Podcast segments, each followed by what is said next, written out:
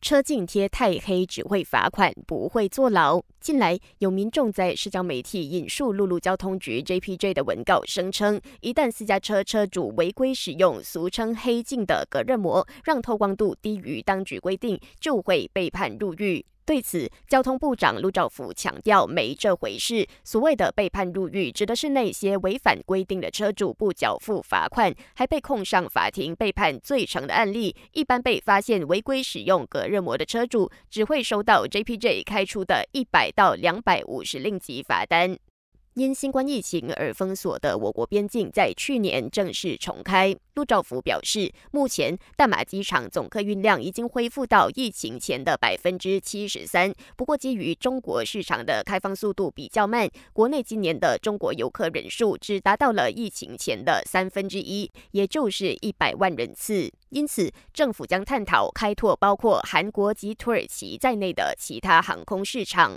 我国柴油补贴开销庞大。首相兼财政部长纳杜斯里安华表示，以目前情况来看，政府预计今年平均每个月需承担超过十亿令吉的柴油补贴费用，相等于一年花费一百四十亿令吉。为了节省补贴费用，政府正优化各个补贴措施。其中，副部长傅之亚表示，国内贸易及生活成本部将对食用油补贴计划系统进行升级，以便将有资格购买津贴包装食用油的民众资料纳入系统里，进而减少纰漏问题。